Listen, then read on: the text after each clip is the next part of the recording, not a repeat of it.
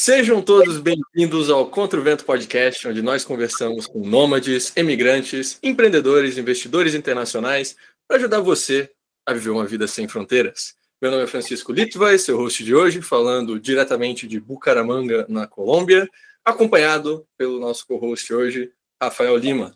Rafa, onde você está? Para quem está vendo no YouTube já sabe, mas como é que você está também? Estou na base aqui em Vinhedo. Não vou ficar aqui por mais muito tempo. Vou ter que me mudar para São Paulo. A vida aconteceu. Só queria notar que, eu, primeiro, eu acho muito legal que você está no Colômbia, uma cidade chamada Bucaramanga, que já parece tipo o nome de alguma coisa de música. E é o único que vê de laranja aqui. O resto tá time branquelo aqui. eu tava olhando isso e pensando, porra, se você tivesse vindo de branco, parece que a gente veio de uniforme, né? Mas... Não, eu gosto muito do, do nome da cidade. Muito, sei lá. É, é engraçado. Parece, parece uma música. Sei lá, se me falassem que é uma música e tivesse um algum reggaeton atrás, eu super ia achar que.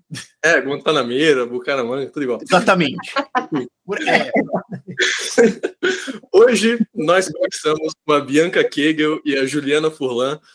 A Bianca e a Juliana são sócias da Ace Advisors, uma firma especializada em tributação internacional e contabilidade, tanto para residentes quanto não residentes nos Estados Unidos. E hoje a gente vai falar sobre temas de contabilidade, impostos, negócios e investimentos nos Estados Unidos.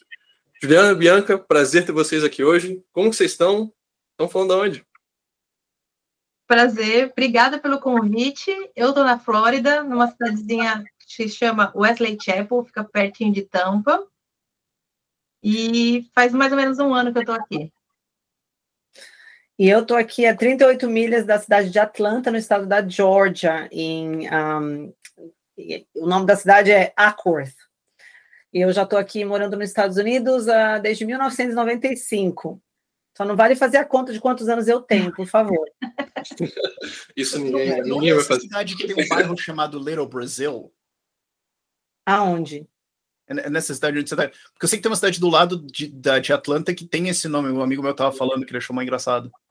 Olha, eu, eu moro aqui nessa, na Georgia há pouco mais de quatro anos, então não conheço essa cidade. Eu sei que tem a cidade de Marietta e que tem mais brasileiro que americano, então... Eu acho que, deve é ser essa que, tem, que me falaram que tem um bairro que se chama Little Brasil de tanto BR. Deve ser Marietta. Não é uma China, não, não é uma Brasil, não. Sim, tem bastante brasileiro em Marietta. É, Legal que assim, o, o, nosso último podcast sobre Estados Unidos com o Oliver, que foi sobre a parte de imigração e como se mudar e tudo mais, a gente chegou a abordar quais os estados que tem mais brasileiros indo atualmente, e ele falou Flórida e Georgia, e vocês né, que estão em, em ambos. É, conta um pouco pra gente assim, como é que foi de como que vocês acabaram indo se mudar para os Estados Unidos e trabalhar com fiscalidade por aí. Não sei se Juliana quiser começar. É, só, só para entrar no, no, contexto do viver sem fronteiras e tal, o nosso escritório também funciona de maneira remota. A gente não tem um, um escritório físico igual vários outros escritórios de contabilidade que tem uma estrutura física e tal. Esse é um dos pontos que, quando a gente pensou em montar essa sociedade, era um dos princípios. Não, cada um trabalha no seu lugar, onde quiser, na praia, em casa ou na fazenda, qualquer lugar. Tempo é, para ter essa mobilidade mesmo. Então, esse também é um dos nossos propósitos como firma, assim, só para falar que vai bem ao encontro mesmo do podcast, né? É. Ah, vou começar falando, tá, Bi? Tá. Ah, a minha ideia, na verdade, não começou com os Estados Unidos em si.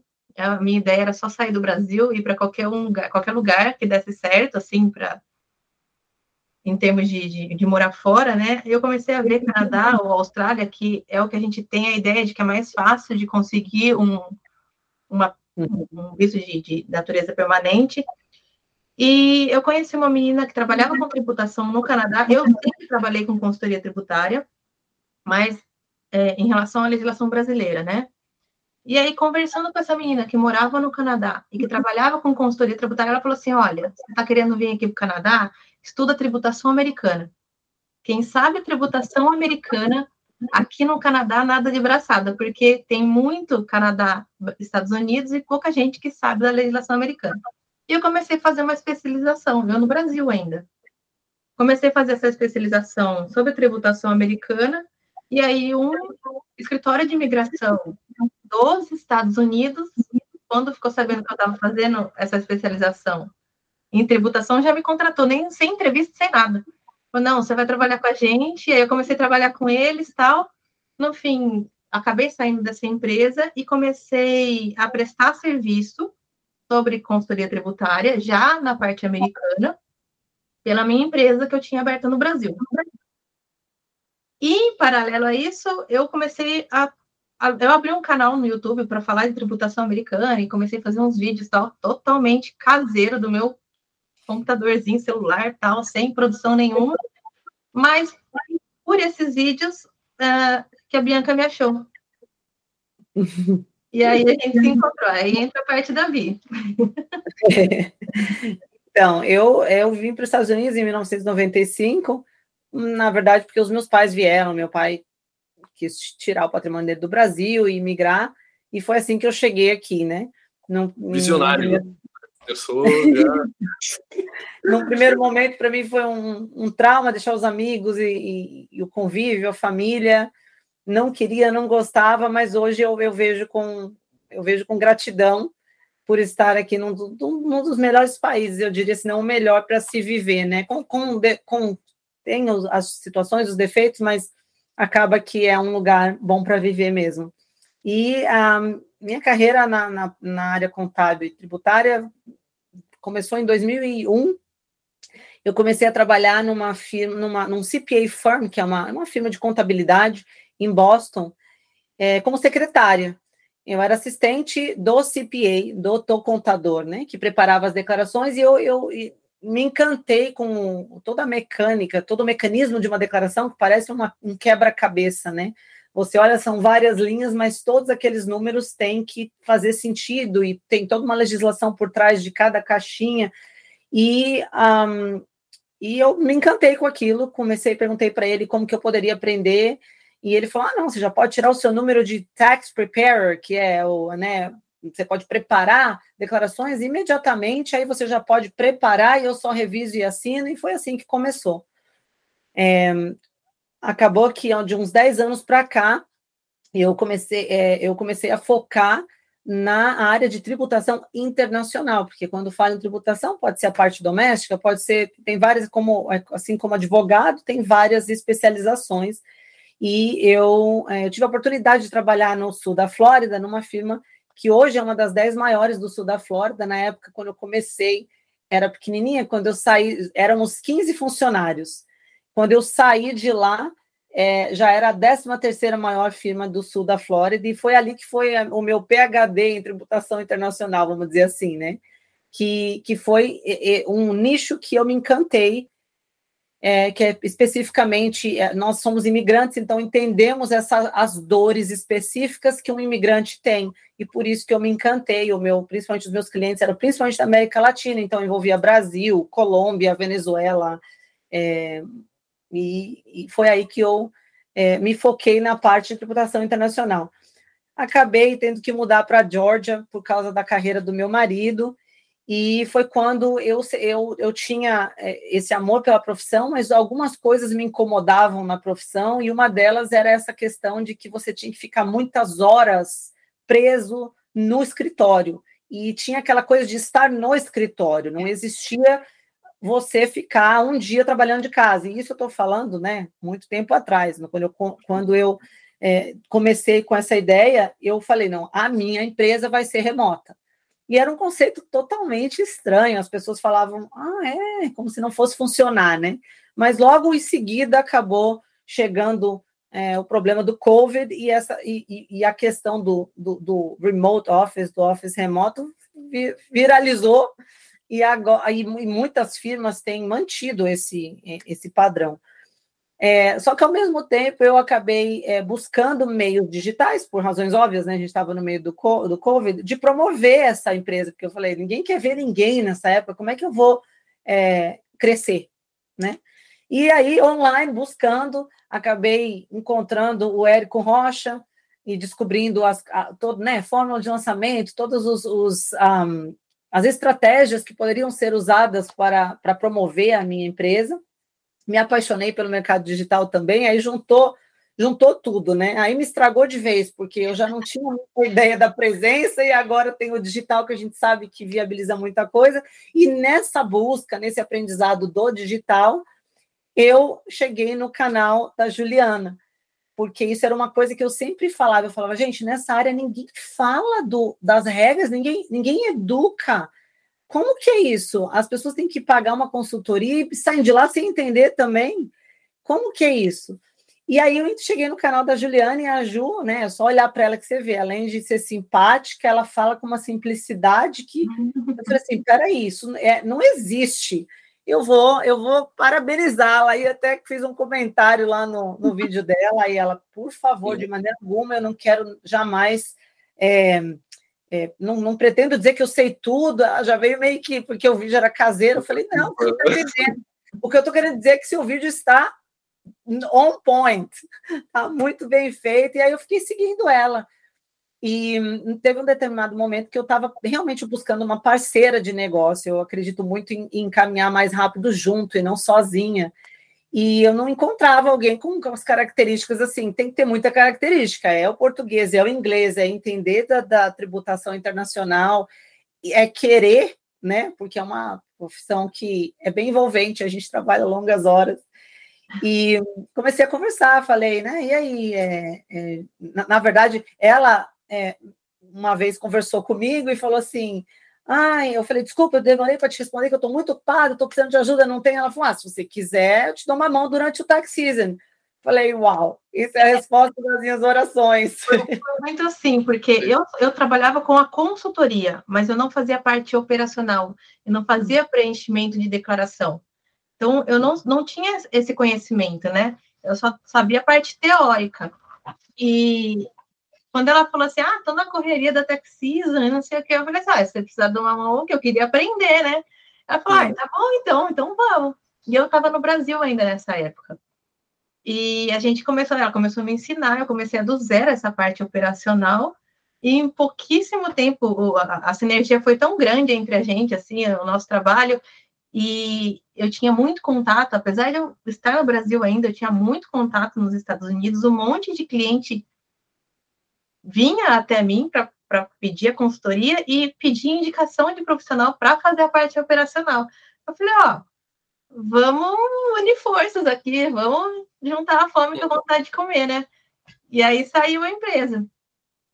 Duas coisas que eu achei muito legais, assim, do, do que vocês falaram da, da trajetória pessoal de cada um. Do lado da Juliana, essa parte de, assim, você fez um curso se especializando em tributação americana, não pensando nos Estados Unidos, né, mas, pô, isso aqui vai ser útil para o Canadá também. Canadá. Mas como você se especializou em algo que era buscado nos Estados Unidos, você imediatamente já conseguiu um, um, trabalho com uma empresa americana. Assim, o plano era um, e daí deu tudo errado. Mirei em um e acertei no outro. É, foi basicamente foi... isso. E eu, eu acho que também é uma lição bem grande de tipo, cara, só aparece.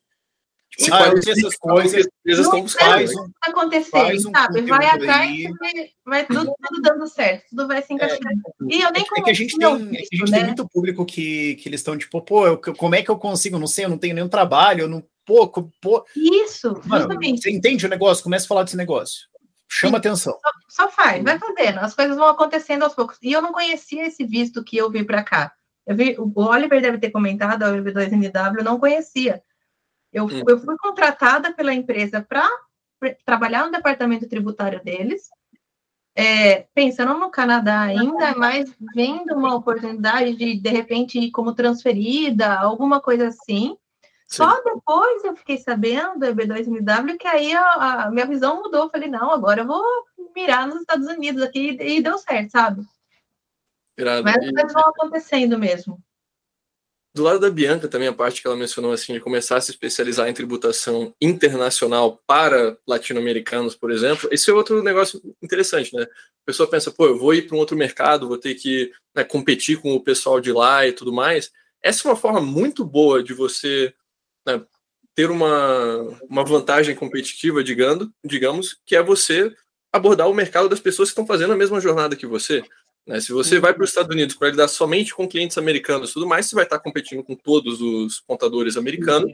Agora, se você foca nos problemas dos latinos, que é uma população gigante é, nos Estados Unidos, você tem uma vantagem pessoal de ser um latino, saber porra, quais são os problemas que o brasileiro tem que lidar com tributação, com burocracia, sabe exatamente como funciona. Né? Então, essa coisa de fazer pontes entre países, eu acho que é um modelo de negócios muito bom, né? de você pô, ir para Europa e você saber, sabe, essa junção, sabe? fazer essa, essa ponte eu acho legal também. Mas... É, assim, que passamos, que eu passei também, né? Dúvidas, questionamentos na parte tributária que eu tive, e em alguns casos não tive assessoria, porque não conhecia a pessoa certa e acabei pagando a mais ou me dando mal. Então, é, é além de juntar o fato da profissão, é aquele fator ajudar ao próximo que é muito assim o, o nosso nosso lema também de, de poder é, aliviar aí o estresse ou a insegurança do imigrante que está chegando ou uhum. investindo, né? Bom, entrando um pouco nesse tema então do imigrante que está chegando, né? É, acho que é legal a gente falar um pouco sobre a questão da residência fiscal nos Estados Unidos, que é um, um critério assim não não tão conhecido. Muita gente já sabe que ah, se você é cidadão americano, você tem que pagar imposto no mundo todo. Se você tem o green card americano, você tem que pagar imposto no mundo todo. Mas acho que vai dar uma clarificada, assim. Quem que se enquadra como residente fiscal americano e tem que tributar a renda nos Estados Unidos? Quer responder? Vai. Pode ir, Ju. Tá, vou falar de residência, então. A residência, a gente tem três testes que a gente faz para saber se a pessoa é residente fiscal ou não. Uh, na verdade, o que seria essa residência fiscal, né? Primeiro ponto é esse: qual a diferença entre quem é residente e quem é não residente? Basicamente, a, a grande diferença é que o residente fiscal americano ele tem que declarar e pagar imposto sobre a renda mundialmente oferida. Então, a partir do momento que ele se torna residente fiscal nos Estados Unidos, ele tem que declarar a renda que ele recebe em qualquer lugar do mundo, tá? Enquanto o não residente, ele tem que declarar e pagar a renda sobre a renda local, renda americana. É lógico, esse é um conceito bem, isso que eu tô falando é, é bem superficial, tá? Tem vários várias vírgulas saindo daí, mas basicamente seria isso. Então, não residente paga sobre renda americana, enquanto o residente fiscal é global income, ele declara a renda mundialmente oferida. E tem três testes que a gente tem que fazer para definir se essa pessoa é ou não residente fiscal nos Estados Unidos. Os dois primeiros você comentou, que é o teste da cidadania e o do green card. Tá? Então, o cidadão americano ou portador de green card, ele é residente fiscal não interessa se ele pegou esse documento e voltou a morar no Brasil ou em qualquer outro lugar do mundo. Ele é cidadão e ele tem green card, ele tem que declarar todo ano a renda dele e pagar imposto. De novo, tem as exceções, as técnicas para você excluir, diminuir base de cálculo, etc., mas ele é contribuinte.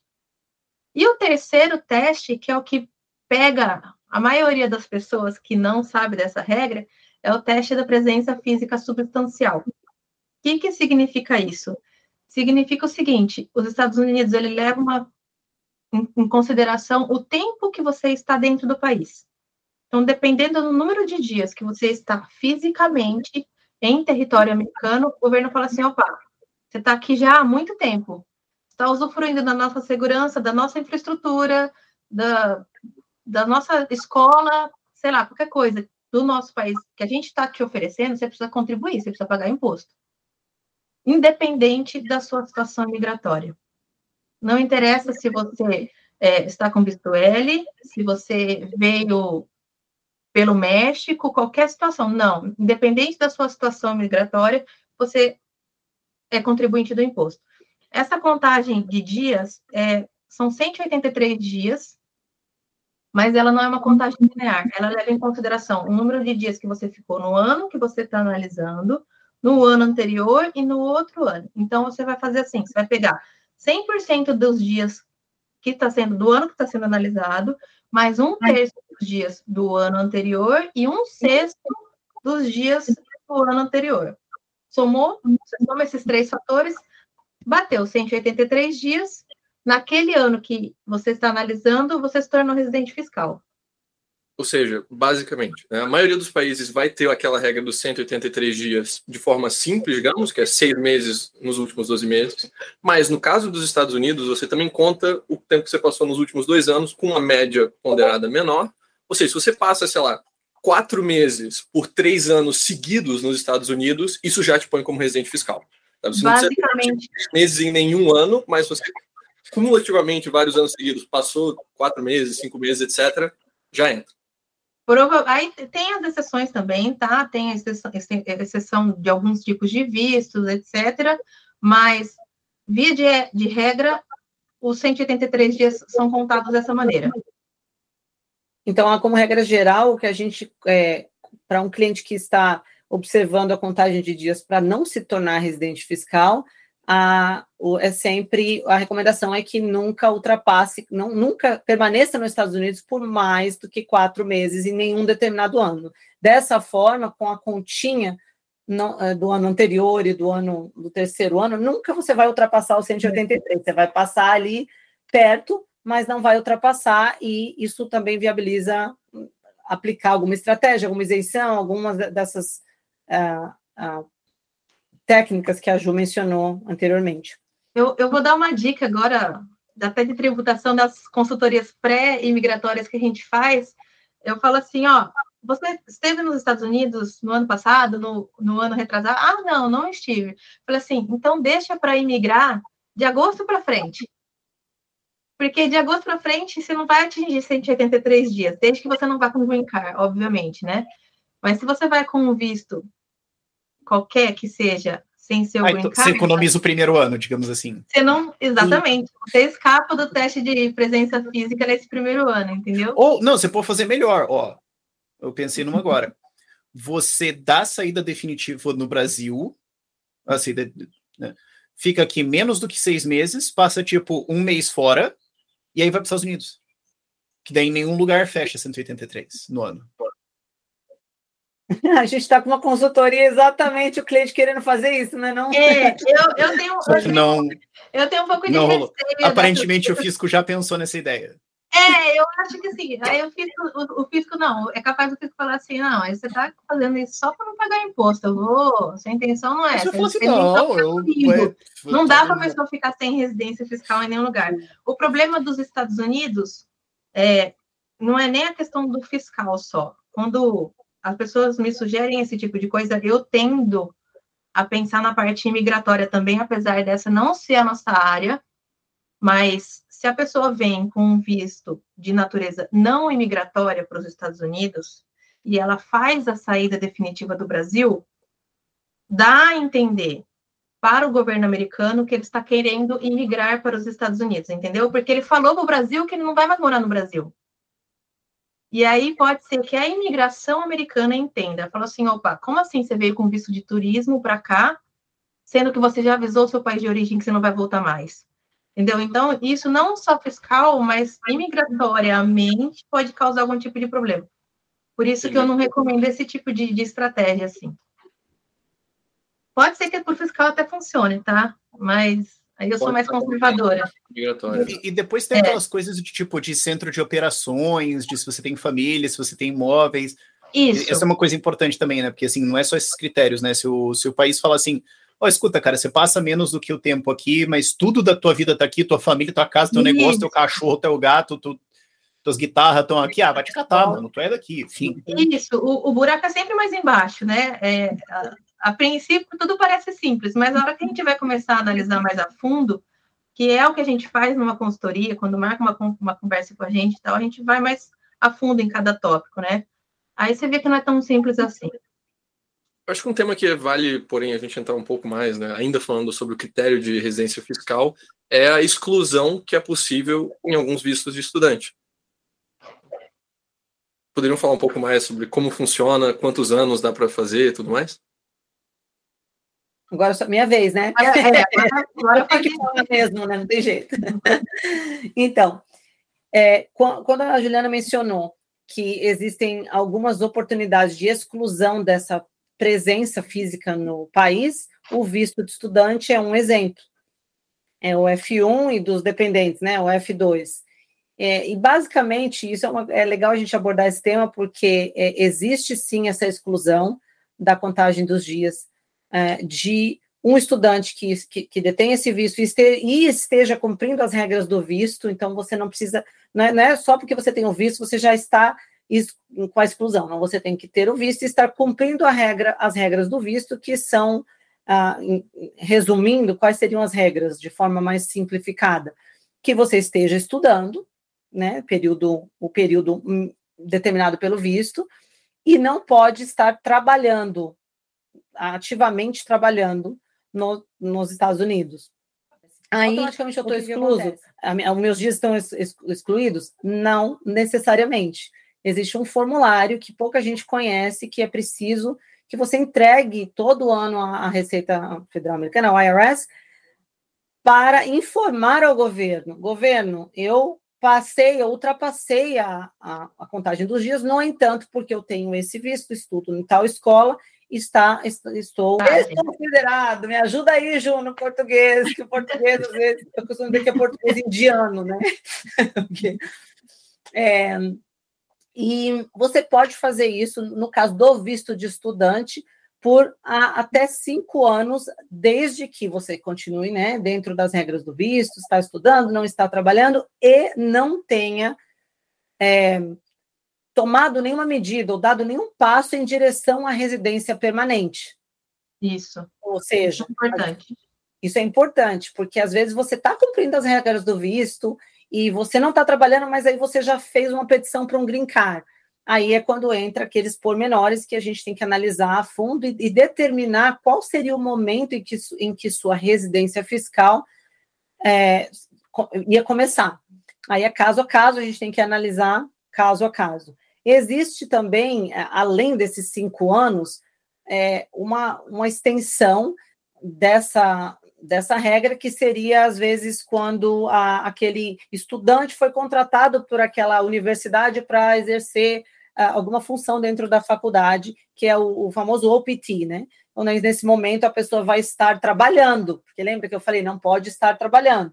Nesse momento, ela estaria trabalhando, porém, é, ela pode trabalhar, porque ela está dentro do OPT, e ela continua, aí ela teria que declarar, claro, a renda americana, de natureza americana, e que é o salário que ela está ganhando, e poderia é, ainda é, ser, estar desconsiderado para presença física. Aí vem a pergunta, mas por quantos, mais, quantos anos a mais?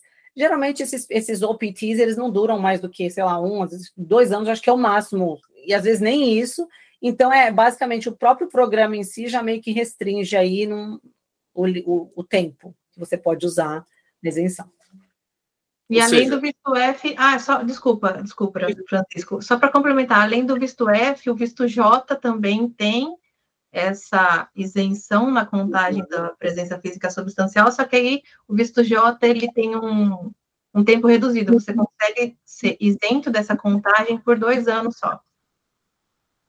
Ou seja, de forma geral, você consegue obter uma isenção da residência fiscal americana, ou seja, ficar morando nos Estados Unidos de dois a até sete anos, sem se tornar residente fiscal, ou seja, sem ter que pagar impostos sobre a renda global nos Estados Unidos. Então, se receber dividendos de uma PJ brasileira, isso não seria tributado. Agora, enquanto você está lá, você não pode trabalhar, em, a não ser que seja dentro da contratação da universidade, nem mover para uma residência permanente, nem, por exemplo, abrir uma empresa americana e prestar serviço dentro dos Estados Unidos, certo? Abrir a empresa, você pode. Você pode trabalhar, trabalhar não, você pode atuar como investidor daquela empresa. O que Isso, você não, não pode ser dentro dela, né? trabalhar, porque você não tem um visto de trabalho, né? Sim. Você tem um visto para estudo. O, o, trabalho que você pode fazer, que é o OPT, ele é vinculado ao teu visto F. Você não pode abrir um, o próprio negócio, entendeu? Tem as regras do visto F para aquele tipo de trabalho só. Mas você pode ter a renda de uma renda americana pela tua própria empresa, desde que você seja só um investidor. Então, você recebe dividendos, recebe o lucro, é renda passiva. Você não pode ter renda operacional. Mas aí é, não é fiscal, não é fiscal essa parte, é imigratória. Por um uhum. IRS, o IRS não quer saber muito se você tem autorização trabalhando, ele quer que você pague o imposto. sabe? Se tá recolhendo tudo bonitinho, ele vai ficar lá quietinho, não vai denunciar você para imigração. Isso é um ponto sensível para imigração. Talvez agora que a gente começou a falar um pouco sobre, sobre abertura de empresas e cobrir a questão de residência fiscal, vale a gente também dar uma, um panorama geral, assim, quais são os principais impostos que a gente tem nos Estados Unidos, assim, a nível de pessoa física, a nível de PJ, é mais alto que o Brasil, é mais baixo que o Brasil? O que a gente está falando? Bom, vamos falar da pessoa física primeiro. Pessoa física, a alíquota máxima no Brasil, 27,5% nos Estados Unidos, a alíquota pode chegar a, chega a 37% e possivelmente pode ser até um pouco maior se for a, a, por causa do acréscimo do Obamacare, né, os 3,8% é, também do, do Net Investment Tax. É, no entanto, como você mencionou uh, antes, acaba que para chegar para mudar de uma é uma alíquota progressiva, né, de 0 a 37, mas para você mudar de uma alíquota para outra, especialmente se você é casado, é acaba é, é, é mais generoso do que a, a alíquota do Brasil. E, por sinal, para chegar nos 37%, eu costumo dizer, é um problema bom de ter, né, Ju, eu falo. Porque para você chegar, se você é casado, para você chegar em 37%, você vai ter que ganhar, por exemplo, 647 mil dólares de imposto é. tributável. Então, eu é. também quero chegar nesse né? É, quando a gente analisa as duas tabelas, Brasil e Estados Unidos, a progressividade dos Estados Unidos ela é muito mais justa do que a do Brasil. Por isso que é muito é mais. Que no Brasil você tropeça, você está em 27,5. Exatamente, tudo bem. Tipo, é, é como se a alíquota base fosse isso. É, porque... apesar da minoria não ter essa regra, essa, essa tributação, a minoria não, desculpa, a maioria não, não receber isso no Brasil, é muito mais fácil você chegar na alíquota máxima no Brasil do que você chegar na alíquota máxima americana. E, e, e na alíquota máxima é renda efetiva, né? Então, depois de descontado. Isso, de base tributável mesmo, depois de, todo, de todas as deduções né, da tua renda bruta. E... e tem esse negócio do casado também, acho que para quem está ouvindo, porque no Brasil você geralmente declara como dependente, para umas coisas. Nos Estados Unidos, quando você é casado, ele trata como a renda dos dois. Então, se Toma. o outro não trabalha, você aproveita o, da... o teto dobra, basicamente. Exatamente, exatamente. Então, só para explicar para quem se perdeu aí um pouquinho, por como assim, se eu casar, peraí, eu vou virar poliamor, então, calma. Resolvemos o problema aqui. Não tem renda ou tem uma renda mais baixa do que o outro, você declara em conjunto, você realmente aproveita a, a, faixa de alíquota duplicada, né? Então você consegue, você demora mais para passar para a alíquota mais alta. Então acaba compensando entregar em conjunto. No e Brasil, isso é casado, casado oficial papel, não é papel. ajuntado. Só que alguém pode falar assim: ah, união estável resolve, eu fui com união estável para o Brasil. Ah, a gente mora junto. É, não, é tipo legally married, você tem que ter um papel. Você vai Papel, ter casado mesmo. Casado até o dia 31 de dezembro do ano em questão. Então, é. se a gente está falando do ano de 2022, aí você teria que estar casado até 31 de dezembro. Se, se, o seu estado civil do dia 31 de dezembro. É importante tem, isso, porque às vezes a pessoa fala, mas eu casei no último dia do ano. É, eu queria declarar separado, às vezes, por questões legais. Não, não tem jeito. Assim, você vai poder entregar separado, mas os, bene, os maiores benefícios vai ser se você entregar junto e não tem jeito, é casado mesmo, não é mais solteiro. Se você casou no último dia do ano, já o ano inteiro juntou tudo. Não, quem também vai ter ideia de casar 31 de dezembro, né, mano? É. Mas, a gente sabe, né? A gente vê de tudo nessa vida. Eu vale costumo falar... questão da progressividade da, das alíquotas também, né? A gente falou da alíquota máxima, mas assim, para chegar na alíquota mais é, que quando começa a ficar mais alto do que a brasileira, né, que tipo, pula de 24% para 32%, se você está casado, para chegar nessa alíquota de 32%, você começa, você tem que ter renda acima de 340 mil dólares por ano. Então, assim, pra, como um casal. Eu ia, eu ia concluir isso. Geralmente, a alíquota do Brasil, a carga tributária efetiva do Brasil, ela acaba sendo bem mais alta do que a, a americana. Porque para você chegar numa alíquota que supere os 27,5, que é a alíquota máxima do Brasil, você já tem uma, uma boa renda tributável nos Estados Unidos. Então, realmente é um nível é, mais alto de contribuinte, de alta renda mesmo, diferente no Brasil, né? Que, que, que é o que você falou, Rafael. Uhum. Para chegar nos 5 mil reais no Brasil é muito mais fácil do que os 300 mil dos Estados Unidos. Uhum. E, e, é, e, o que você falou de carga efetiva, né? Então, a sua renda tributável tem que ser 300 e porrada. Então, assim, eu sei que é difícil dar um número preciso, mas em média dos clientes que você vê, uh, quantos por cento do cara é renda tributável mesmo? Eu, eu, digo isso porque, assim, por exemplo, o Vivian falando que ah, na época do Roosevelt, da Segunda Guerra Mundial, tinha o imposto de 90% de imposto de renda. É, mas daí os estudos mostram que a efetiva que essas pessoas pagavam era 60 e pouco. Então era ah, muito menor. É, não, eles é, conseguiam tirar, um, eles conseguiam excluir um monte de coisa. É, se, se, se por exemplo, a, a, é que aí depende muito do tamanho da família, quantos filhos tem, uhum. os créditos que você vai conseguir aproveitar, então muda muito, tá? Mas é, se a pessoa cai na faixa de alíquota dos 24, geralmente ah, não sei, a alíquota efetiva dela cai lá para os 19, 18, por aí. Eu não sei, isso daí muda muito. É difícil falar mais ou menos quanto. Mas assim, só para gente, é. a gente saber que cai e que cai, cai assim, você falou assim, cai assim uns, vai, 5% mais ou menos, dois para cada lado, cai, talvez, cai alguma coisa assim. é só para quem está ouvindo ter uma noção. É, a alíquota efetiva uhum. é bem abaixo da alíquota nominal, se você for. Uhum. Tá. Faz bastante exemplo, diferença. É, um casal declarando junto, para começar, ele já vai ter uma redução aí de 25 mil para 2022, 25 mil e é 25 é Até mais, é 26, 26 e 600, eu acho, para 2022, 27 e pouco. Aí depois tem filhos, você pode descontar a tua hipoteca da casa, você pode descontar uma porrada de coisa assim, né? É, daí assim, é, essa dedução, existem dois conceitos de dedução, é. não sei se a gente entra nesse detalhe, mas enfim, a gente pode depois. Eu, eu acho que não precisa, só para as pessoas que estão ouvindo saberem que assim. A ah, dedução padrão. A, a alíquota é lá em cima, mas eu consigo raspar um monte. Isso. E para eu estar tá pagando os 27 que eu pago aqui no meu salário de 7 mil reais é, aqui no Brasil, eu tenho que estar tá num é. patamar de vida. Isso. Bem. Outra história completamente diferente. É, a dedução do, do, do, das despesas médicas, despesas com hipoteca, isso é, é uma alternativa à dedução padrão, que para 2022 é 25,900, para 2023 vai ser 26 e alguma coisa, porque todos os anos aumenta um pouquinho em base à inflação, né? É, a alternativa à dedução padrão é a dedução detalhada, que é essa onde inclui as despesas médicas, a hipoteca, o IPTU da casa, se essas deduções, o conjunto, todas essas deduções compostas, adicionadas, chega, é, ultrapassa os 25.900, é quando a gente aconselha a usar essa dedução, mas não, ele já, o IRS já promove um valor padrão que reduz a sua. É igual a declaração completa e simplificada do Brasil, entendeu? A completa você detalha as despesas, e a simplificada já é a dedução na lata que o governo te dá. Então, ou é uma ou é outra. Aí, ano a ano, a gente vê qual é a mais vantajosa para o cliente. Tá?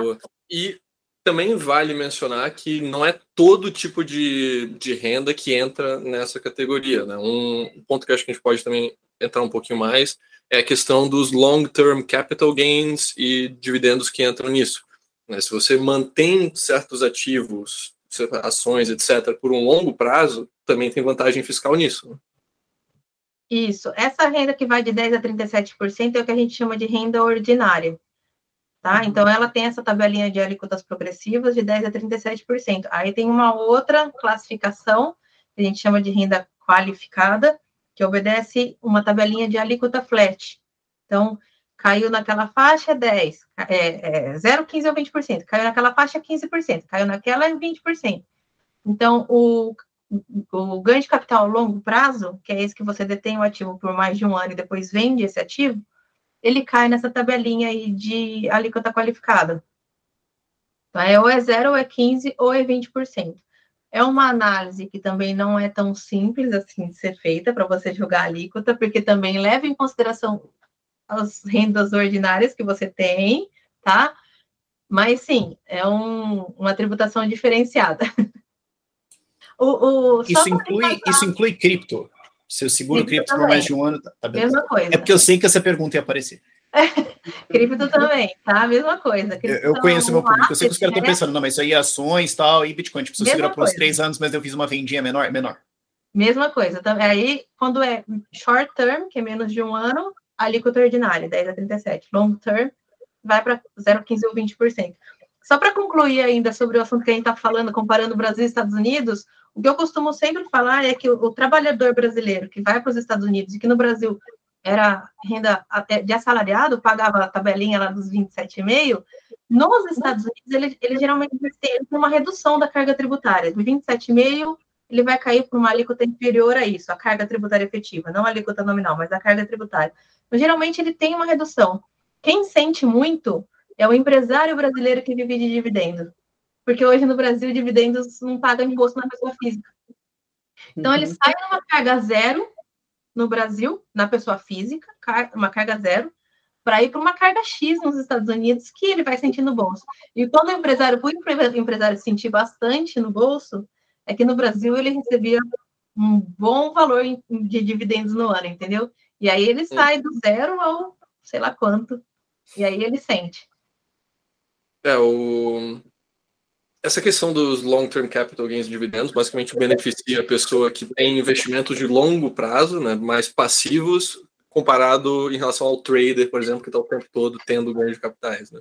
Inclusive, é uma das razões, então, meio que rapidinho uma tangente, que você tem um crescimento tão grande dessa indústria de finanças descentralizadas, de DeFi com cripto nos Estados Unidos, porque basicamente se você pega um empréstimo com base no seu Bitcoin, não é um evento tributável de capital gains, sabe? Você pode tirar um empréstimo do seu Bitcoin para ter, sei lá, uma stable de dólar e aí poder usar esse dinheiro para outras coisas e não ter o capital preso, sabe, com um evento tributável. Mas eu acho que isso aí é um podcast só de tipo taxação de cripto e os bailes que você consegue dar ao redor disso. Esse é um assunto que a gente longe. adora. A gente adora é. e é um assunto novo que assim Tá começando a pipocar agora, o IRS está começando a tentar ver de que forma. e a quantidade de fuck-ups em, em, declaração de cripto deve ser fantástica, de gente que chega com tudo cagado e é tipo, socorro. Deve ser e, a coisa mais. Para organizar isso tudo é, é, a pior parte, né? O porque Chico tá rindo também porque a gente ouve isso muito.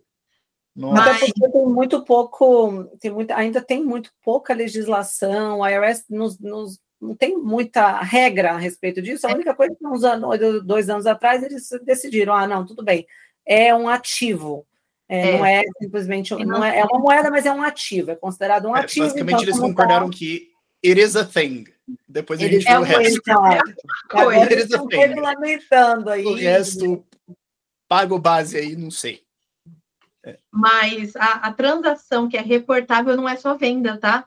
Então, se você troca de uma moeda por outra, por exemplo, essa troca. Nossa, eu ouvi esse pesadelo, porque aí teve a galera que ficou fazendo trade entre uma porrada de shitcoin o ano inteiro e baixou essa regra, todo mundo falou, tipo, caramba, vou ter que passar meu. Vai.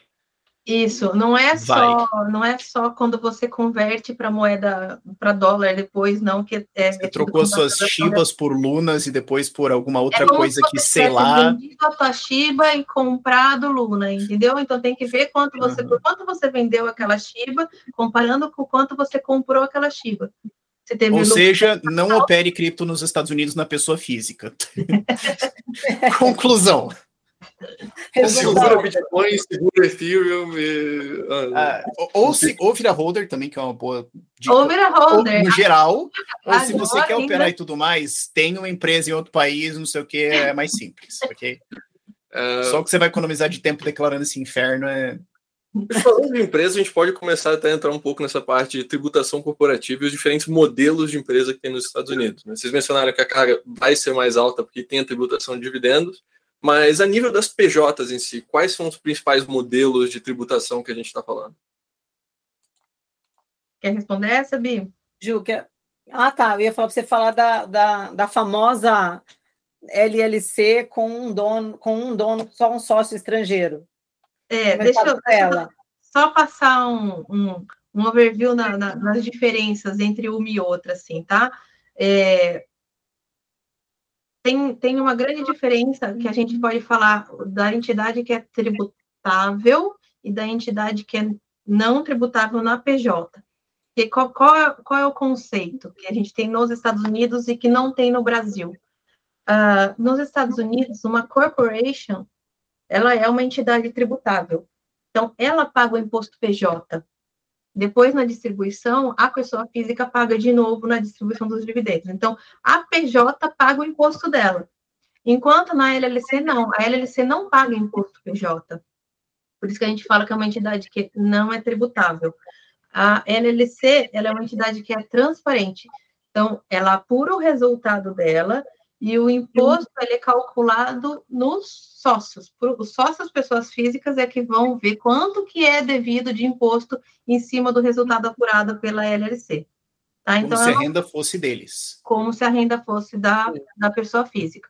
E aí, a partir de uma estrutura transparente, que seria uma LLC, por exemplo, ah, Aí a gente pode abrir para vários outros caminhos. Ah, o sócio é residente fiscal nos Estados Unidos, o sócio é um não residente fiscal nos Estados Unidos, tem um uhum. sócio só, tem dois sócios, e aí cada estrutura societária tem um impacto diferente, porque aí vai ser tributada no nível pessoa física, entendeu? Porque por isso que dependendo da natureza de cada sócio tem um impacto diferente.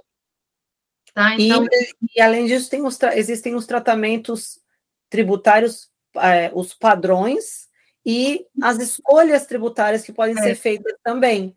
Então, o que acontece? Uma LLC com somente um dono, é, seja ele residente ou não, ela vai ter, ela vai ter um tratamento padrão. Se você não fizer nenhuma escolha, nenhuma petição para o IRS, ela vai ter um tratamento. Se for uma pessoa só o dono, como transparente, é o que a gente conhece como single member LLC. Ela não tem, ela está ali, ela é um nada fiscal, uma disregarded entity, ela está ali só para uma proteção legal.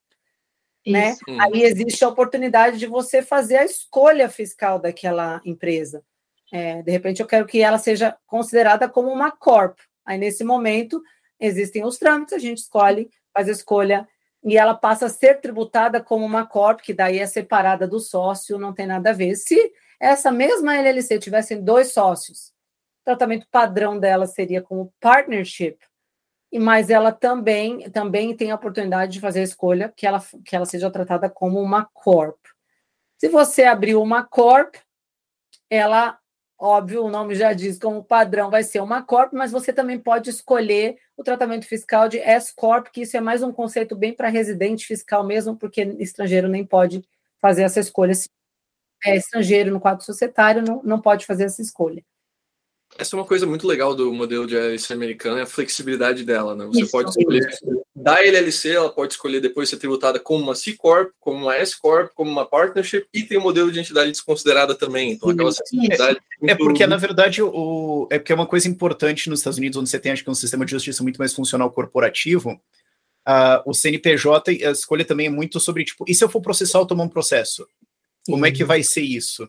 Porque no Brasil a tua empresa não vai, é muito difícil isso acontecer num porte pequeno ou esses tratamentos ou, ou assim não é tão relevante aqui no Brasil você pensar em capital social e tudo mais.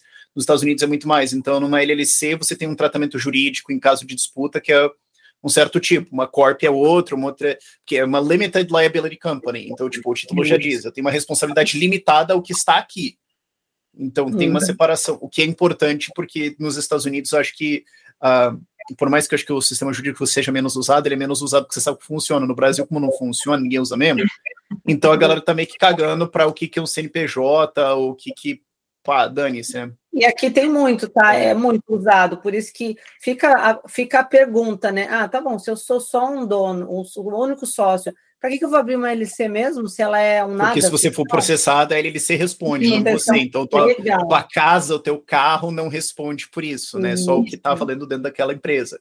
Aqui no Brasil é basicamente o que o juiz achar, porque se ele achar que sim, ele acha que sim, se ele acha que não, ele também acha que não. Então, só porque você tem alguma coisa escrita ali não quer dizer nada, né? É, vale causa... uma entidade desconsiderada, mas você ainda consegue, por exemplo, abrir contas bancárias nos Estados Unidos com uma LLC desconsiderada. A gente tem uma LLC americana e a gente tem várias contas em dólar para recebimento e tudo mais internacional. Então, que, você... que é o ponto de você ter LLC, LLC, LLC, né? Você ter esses registros e tudo mais separados da sua pessoa.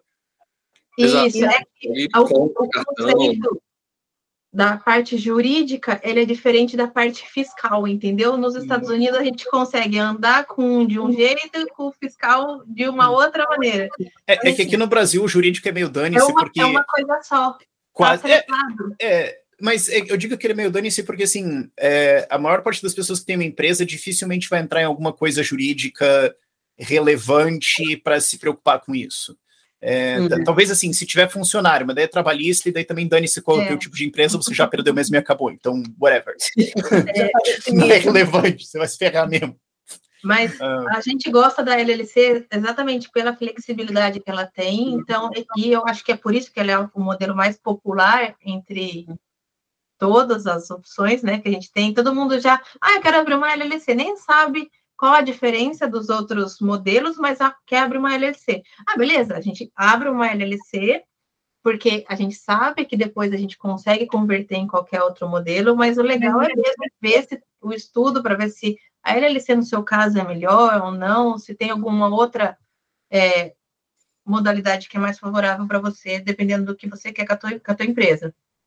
E depende de vários fatores, tanto vários fatores. É, o quadro societário, quanto a qual é a, é, qual é a, a, intenção daquele contribuinte ou daquele cliente a médio e longo prazo, porque de repente Sim. o cliente ele está em vias de migrar para os Estados Unidos.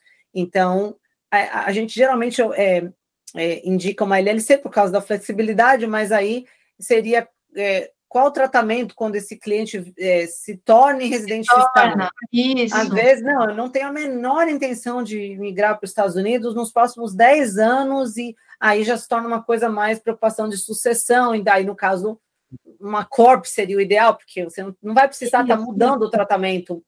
Ou, ah, eu já estou nos Estados Unidos e eu trabalho na empresa, aí a gente começa a ver uma S-Corp, porque tem alguns impactos tributários que são mais vantajosos na S-Corp. Então, a gente hum. sempre começa com uma LLC por conta da flexibilidade e Eu depois que... vai adequando para cada, cada cliente. Cenário. Eu acho que é melhor a gente começar a pensar assim, em cenários, tipo, ir separando e vendo o que faz mais sentido. Então, assim, vamos lá. Primeiro, uh, não. Assim, assim, talvez eu queira ir, mas assim, não está claro que eu vou, eu não vou estar lá ano que vem ou no próximo mas por motivos de whatever, eu quero ter uma empresa lá nos Estados Unidos. Qual é melhor fazer? Quanto que eu pago? Depende. é, vai ter, vai ser um single member. Você vai ter um, uma warehouse hum. nos Estados Unidos, vai ter funcionário nos Estados hum. Unidos, ou não, vou prestar serviço de maneira remota. Digamos então, que não tem ninguém, primeiro, depois a gente pensa que tem. Beleza, não tem ninguém lá, eu acho que uma, uma single member por exemplo, seria o modelo mais vantajoso, porque tem. LLC uma... single member. É, uhum. se a gente ainda conseguir descaracterizar que ela não tem uma atividade nos Estados Unidos, aí uhum. a gente consegue aproveitar aí alguns incentivos, fiz uma brecha na legislação, na verdade, para uma questão de planejamento tributário. Tá. Aí, agora, digamos tá. que eu vou ter negócios lá, tipo, de alguma forma eu tenho clientes, claro, ou eu tenho representante de vendas.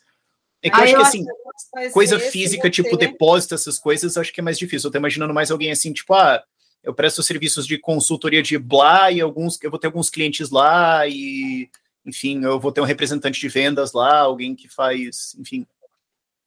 A consultoria, porque a gente, o IRS ele vai olhar muito assim, qual assim, que é deve a, também, deve ter um monte dessa galera. Qual assim. que é o, o, sourcing em português, qual que é, da onde que é, onde que você está, é a fonte que você, da onde que você está prestando essa consultoria? É. Que você está prestando? Vamos, vamos então é, pensar digamos que, que eu estou fora. Você está prestando em US fora, você não é residente fiscal americano e não vai ser por enquanto. Uhum. E mas você tem alguns clientes aqui nos Estados Unidos e você quer ter uma conta aqui para receber, para facilitar, para também a visibilidade, que é uma empresa americana. Single Member LLC. Isso. Tá. É uma coisa importante mencionada da Single Member LLC, que o pessoal, muita gente acha que ah, a empresa em Delaware, Wyoming, etc., é completamente livre de impostos. Espera, né? Se você presta serviços a partir dos Estados Unidos, você tem escritório, funcionários dentro dos Estados Unidos prestando serviço, isso sim é tributado. Não é tributado se você não trabalha Exatamente. nos Estados Unidos, tem renda efetivamente conectada, né? Que é o... Isso, hum. é isso aí. Esse é o conceito que é, é, é um pouco assim. É cinzento é, na lei, né? Mas é. Você tem que é, tomar um mas... pouco de cuidado para não caracterizar esse US Trader Business, que é essa renda conexa com os Estados Unidos, entendeu? Sim. Se a gente conseguir comprovar que não tem uma renda conexa com os Estados Unidos, você não vai para os Estados Unidos, o seu serviço é completamente prestado fora dos Estados Unidos, não tem nada a ver com os Estados Unidos. a sua empresa funciona mais para ter uma conta num banco americano, basicamente, aí a gente entende que não é renda conexa. E aí não tem imposto, tem obrigação Tem. Tem que entregar a declaração? Tem. Tem os reportes que precisam ser feitos. Mas não implica em tributação. Tributação. E, e só falando para o meu público que é criador de conteúdo, existe um entendimento de que renda de redes sociais, então YouTube, royalties de Spotify, essas coisas todas, uh, não configuram estar no país. Então, por exemplo, é, eu já vi isso, você pode ter uma LLC americana, o YouTube é uma empresa americana, mas se você está produzindo conteúdo na Itália e mora na Bélgica, você não deve nada nos Estados Unidos. É. Uh, isso para Spotify e Instagram, essas coisas. Sim. Porém, vale mencionar, a LLC americana, é, se ela é uma single member LLC, ela não está utilizando os acordos de bitributação dos Estados Unidos se você não tem uhum. funcionário e escritório lá. Então, ela está utilizando o acordo de não bitributação do seu país de residência. Então, se você mora no Brasil, por se exemplo. tiver. E a Twitch não tem. Então, por isso que a galera toma 30% na cara na Twitch Exatamente. todo mundo. Mesmo com uma LLC, você ainda vai ter questão na fonte de 30% sobre dividendos, juros, royalties, etc. Aí, em certos uhum. casos, pode valer mais a pena você abrir essa sua empresa, sei lá, na Estônia, que é um país que tem uma são uhum. com os Estados Unidos, do que na própria LLC, porque você não vai ter um imposto corporativo, mas vai ter um imposto retido na fonte ainda. E, e é outra, outra, ressalva, outra ressalva que eu faço, tá? Isso é hoje. Amanhã a gente não sabe como é que vai ser, porque toda essa uhum. questão é muito nova. Esse negócio de você trabalhar de maneira remota e, e, e essa internacionalização, globalização, é tudo muito recente. Eu não duvido que daqui a pouquinho a IRS comece a enxergar que está deixando de, de, de, ter receita com esse povo todo não só o IRS, mas está tá tão difícil para regulamentar tanto a questão dos, dos ativos é, digitais, é, em criptomoeda, né? Como também os, os criadores de conteúdo, que já, já, existem conversas bem avançadas sobre uma, um, uma, um imposto único dos países. Então, vários países da Europa têm falado sobre, ah, ok, você não tributa, por causa, vamos supor, vamos fazer um cenário aqui, eu tenho esse, eu já, eu, a gente assessorou esse, esse contribuinte, ele tem a single member LLC, ele não tem imposto nos Estados Unidos, mas ele vai ser pego pelo imposto único. Em algum lugar aí ele vai ser, vai ser É, já tem essa conversa, né? Essa corrida de armas constante, Sim. quando os caras vêm alguma festa acontecendo muito boa, eles falam, porra, cadê meu convite, né? Sim. Então, sempre vai ter isso aí, né? Agora é, já tem essa pressão desse global tax, já vão cobrar um imposto mínimo em empresas, mas é só das que faturam acima de tanto, então só para pegar a Amazon e tudo mais. Você sabe que essa barra vai descer. Daqui a pouco, isso. É, ela vai descer. Está virando então... uma fatia muito grande e as pessoas vão querer, os países vão querer abocanhar isso aí, entendeu? Então eu costumo uhum. falar para todo meu cliente que sim. É, mas não vai ser assim ano que vem, é só que assim, essa festa não vai rodar para sempre. Isso. É, primeiro vão pegar os tubarão grande, depois os médios e tudo mais. Então, vou falar para os meus clientes que têm esse perfil, eu falo, olha, hoje tá assim, então aproveita, amanhã eu já não sei como é que vai estar. E amanhã a uhum. gente pensa de novo num, num outro aproveita cenário. É. E fique de olho em sempre ter um plano B, né? Mesmo... Aproveita essa onda aí que... É, é, é eles precisam estar bem assessorados quando você tem essa mentalidade né, de, de nômade, você tem que estar bem assessorado, porque por, por essa razão, primeiro porque existem várias mudanças e a gente escuta muito aquela conversa, ah, mas o Trump não paga imposto. Isso aí é porque eles olharam lá na declaração da pessoa física dele e viu que um homem com patrimônio dele não devia estar pagando X uh, milhões de dólares de imposto, deveria estar pagando muito mais. Mas por que, que ele está pagando tão pouco?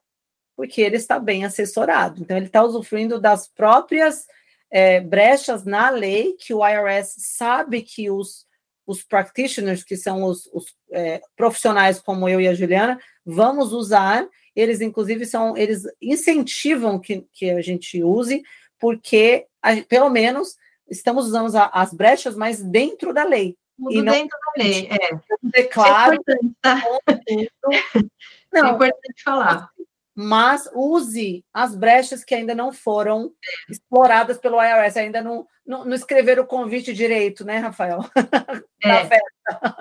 Isso é importante, deixar bem claro aqui, tá? Essas coisas que a gente está falando não tem nada de absurdo, não é nada é, é ilegal. Nada... Tô, a regra é essa, eu estou jogando a regra. Sim, isso, né? é isso aí. Sim, sim. É, é, só que daí a pessoa fica assim, ah, mas, mas a Amazon não paga imposto. Cara, se você for ver o quanto que eles gastam de contabilidade, todas as coisas que eles usam, não é, é saber jogar assim, o jogo, né? E, e, uma coisa que é importante falar aqui, assim, é que tudo, tudo que tem a ver com tributação internacional, que é o que o IRS chama de cross-border, é, eles ficam super com os olhos né, super preocupados, porque eles estão querendo o quê? Impedir que as pessoas, os grandes, não paguem impostos, acaba caindo para o little people igual a gente, né? Mas é, é, é tudo muito cinzento ainda. É. E, e a Juliana, e quando, e nós, quando a gente está aqui brainstorming em algum, alguma consultoria, sempre tem alguma coisa que é assim. Nós vamos, se, nos, nos, nós vamos nos posicionar assim, mas não está no preto e branco na lei, é cinzento. Uhum. E, e, só que o, o, em inglês, né, the burden of proof, quem fica tendo que comprovar que aquilo está errado é o IRS numa fiscalização e não eu. Eles não e não o practitioner, não o contador. Ele vai vir e vai perguntar por que, que você fez, por que, que você tomou esse posicionamento? Ah, eu tomei esse posicionamento porque eu entendo que é A, B e C. Por exemplo, a LLC, eu entendo que não tem um vínculo, que não tem trade or business, o serviço está sendo provido fora. Aí o IRS tem que provar que dentro da lei tem alguma coisa que diga ao contrário. Então, nesse caso, por isso que eu falo, é cinzento. Nesse caso, não tem nada que fale ao contrário. Pelo, o que fala é. Mas para você ser pego nisso aí, é, um, é uma pernada.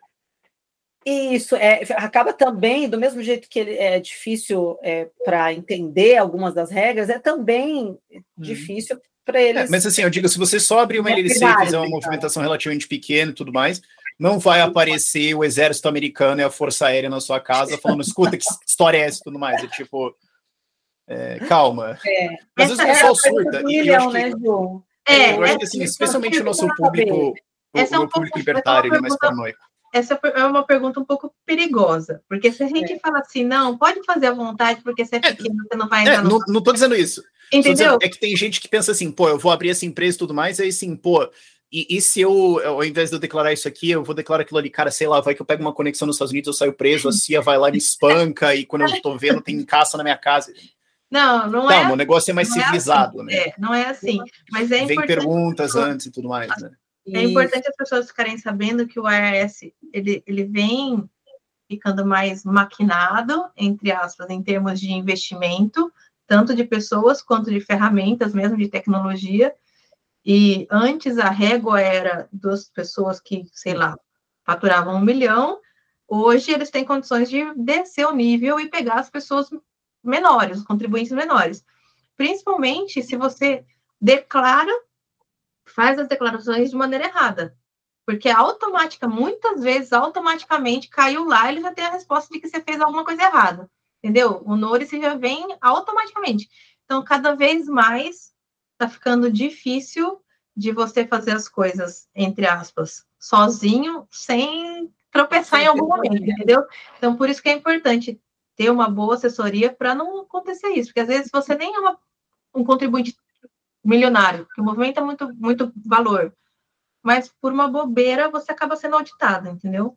E é só para esclarecer a questão do, né, do, da SWAT, do Air Force batendo, vindo de helicóptero, a, é, a grande parte, geralmente, quando eles vêm questionar, o IRS vem, vem questionar, e eles descobrem que tem uma coisa não declarada, ou alguma coisa, a princípio, e a grande parte dos casos é, se trata de um problema civil, tá? Não é criminal.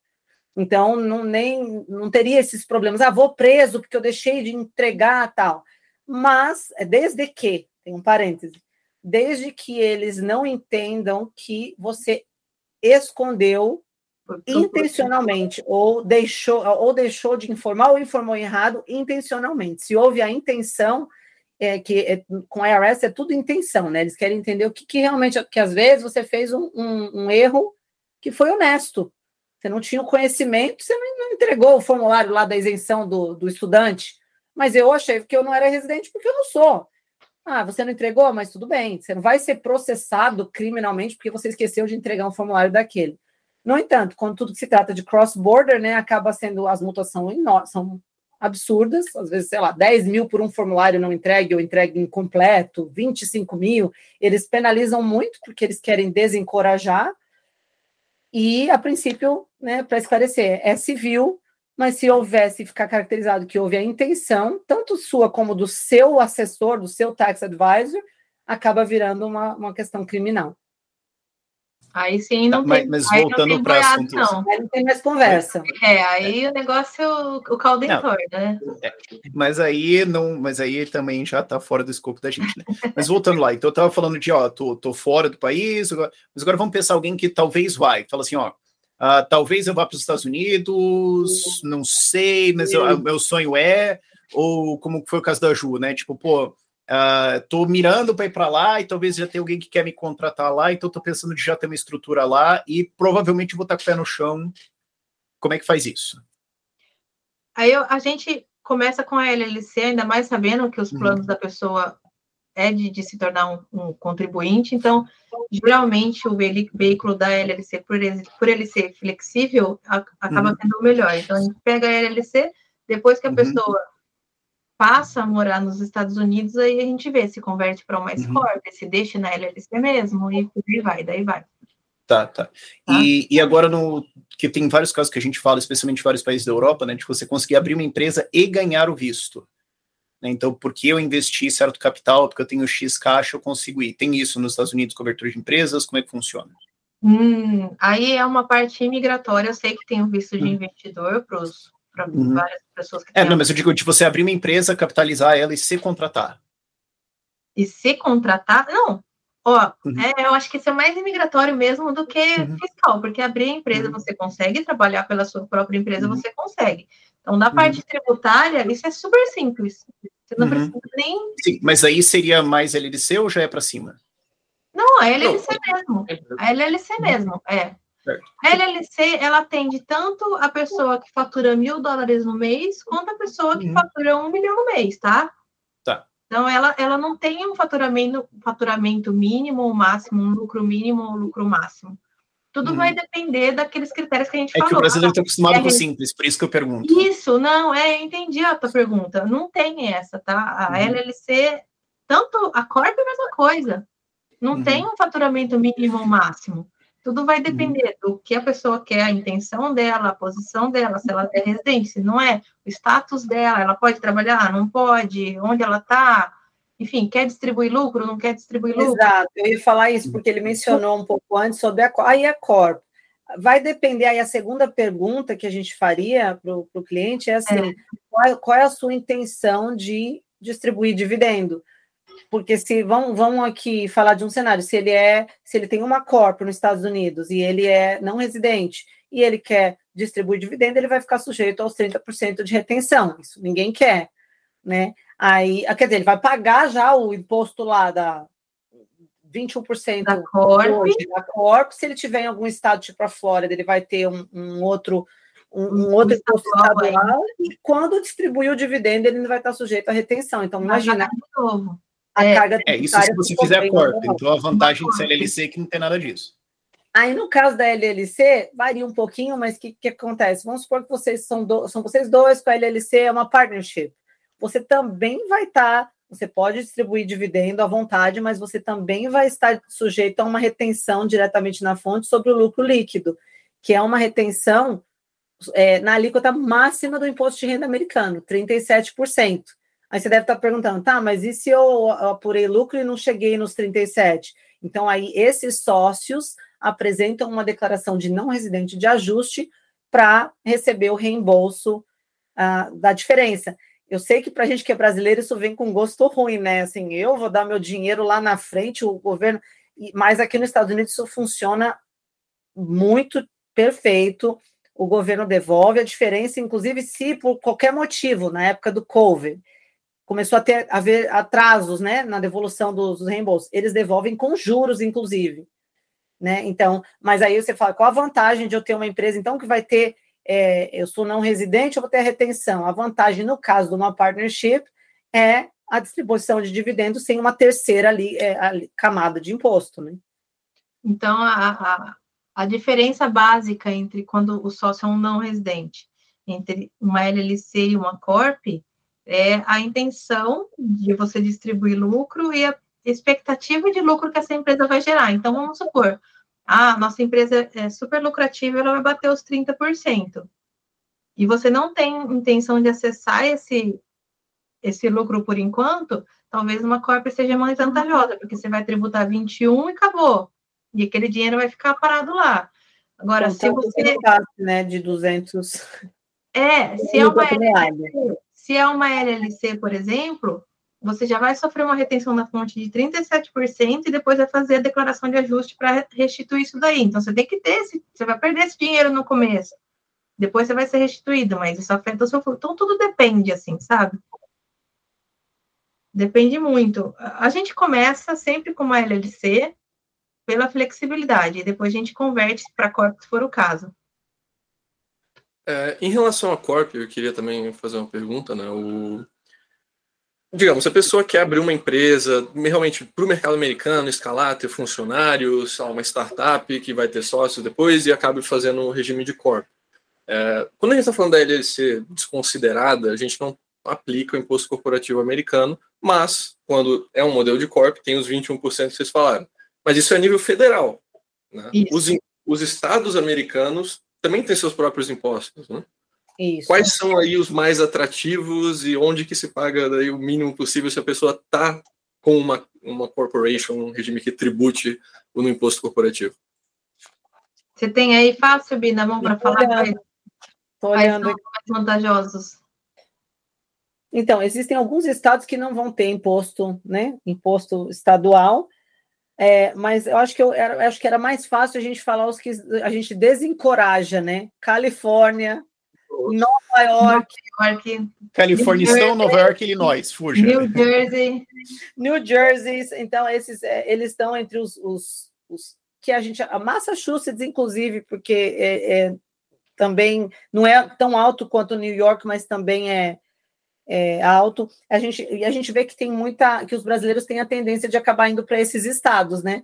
Então a gente fala, ó, Califórnia, Nova York, New Jersey e Massachusetts aí no segundo momento também não é vantajoso.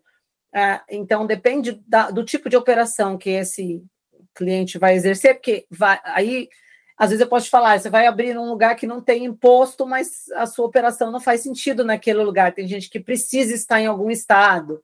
E se você não precisa estar em nenhum estado, daí é simplesmente ir para os estados que não têm imposto estadual, tipo Texas, Flórida, Tennessee.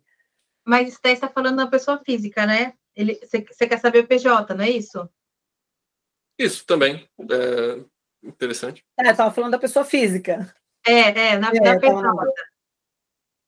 Na PJ, vamos lá. Aí a gente entra num. É, também... que serão os estados que têm imposto de renda de pessoa física, né? Porque também tem, existe isso nos Estados Unidos, imposto de renda é, federal e estadual.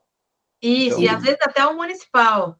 É, então assim, por isso que a Flórida e o Texas estão voando, porque eles não têm. Eles falam que isso. E aí, por isso que uma porrada de mercado financeiro desceu de Nova York para Flórida, porque sem imposto, mais solta as grandes, muitas das, das, grandes startups que já são estabelecidas no Silicon Valley estão se mudando para o sul da Flórida, Miami, porque Miami foi, acabou se desenvolvendo muito e acaba que é, é, um, é um lugar comparado com a Califórnia mais barato de se viver dentro do caro, né? Que lá também ainda está caro.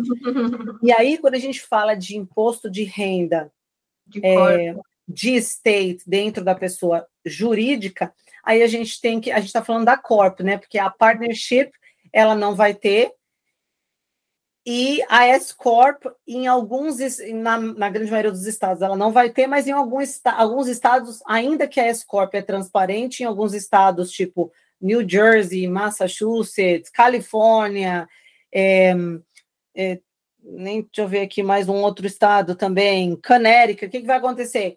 É, você, embora uma S-Corp para é, não tem, não teria imposto, ela vai ter, ela vai ter imposto estadual. Ela não teria imposto. Peraí, deixa eu, deixa eu voltar aqui. É, eu acho que eu compliquei, eu, eu, eu olhei aqui e distraí. Então, uma S-Corp, ela vai pagar imposto federal e, como regra geral, na maioria, 98% dos estados, ela não vai ter imposto estadual, mas em estados tipo New Jersey, ela ainda vai ter. Porque a gente fala assim, ah, S-Corp, partnership é transparente, não é contribuinte. Então, aí você, a pessoa pode pensar que em todos os estados seria do mesmo jeito, não é? Então, não sei se eu consegui explicar, Ju.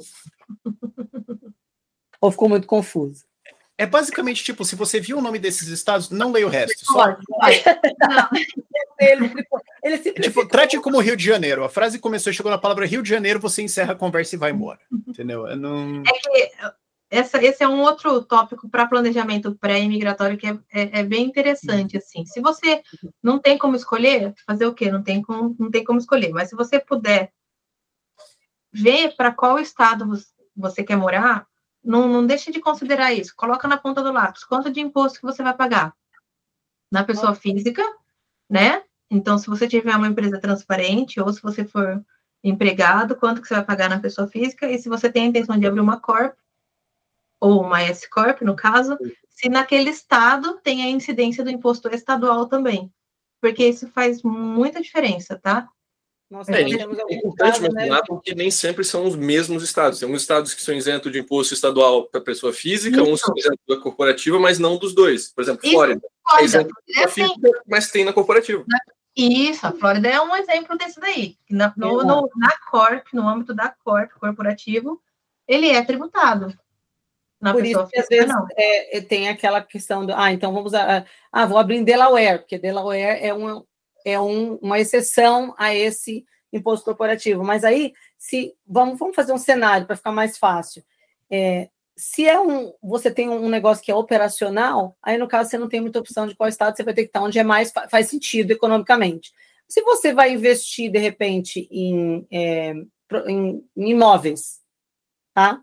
Daí é quando a gente pode começar a falar quais seriam os estados mais vantajosos. Aí, a, primeiro você vai olhar o estado que não vai ter imposto estadual.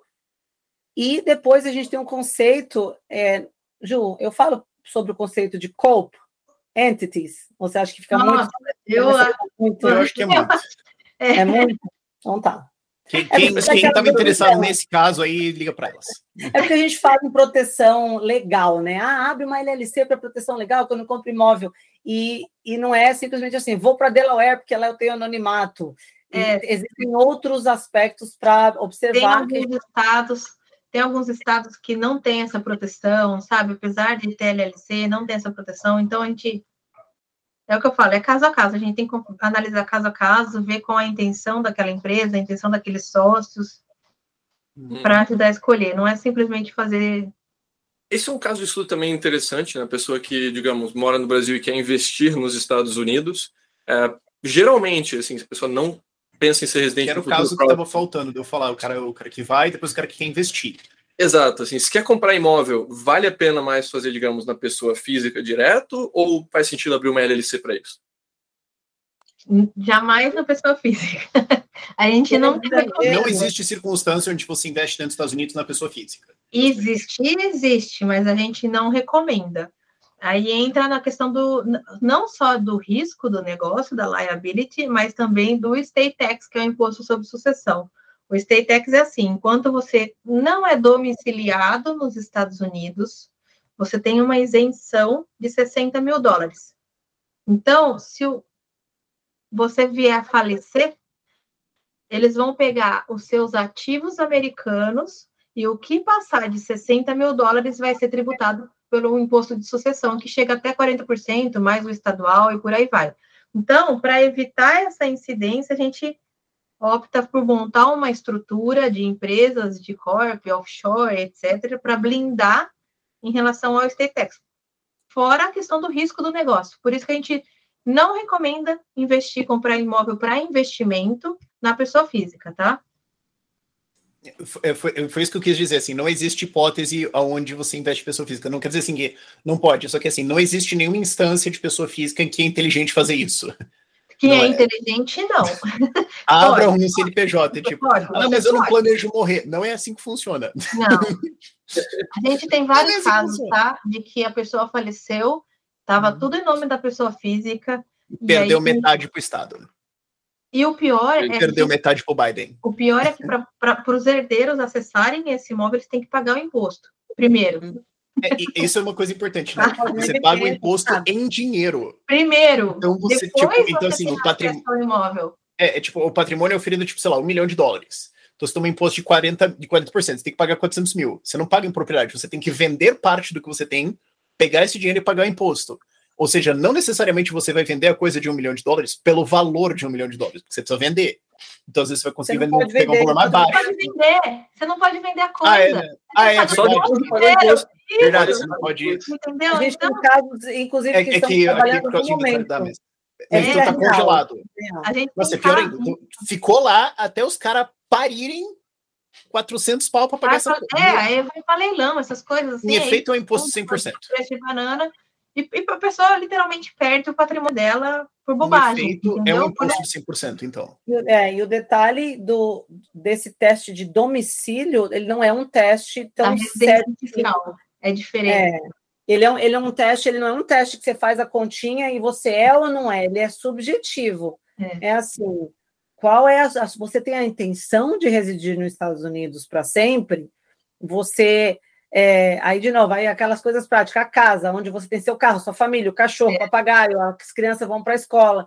É, eu já tive, eu, eu vi uma vida real, um caso de uma senhora que ela era, ai, esqueci, é um do- do- dos países aí dos Sul- South America, não lembro se era, é, não lembro, ela peruana, ela simplesmente, ela era americana, é, residente fiscal, tinha o green card, mas ela sempre falava, eu não quero acabar minha vida aqui, eu quero me aposentar lá no meu país, eu não vou ficar, não vou ficar, resumindo, ela veio a falecer e o juiz é, é, Ela não era determinou domiciliada no- a intenção dela nunca que ela nunca foi domiciliada, que ela morava aqui, mas a intenção dela era sempre voltar lá para o país dela. Uhum. Então, Mas foi bonzinho, hein?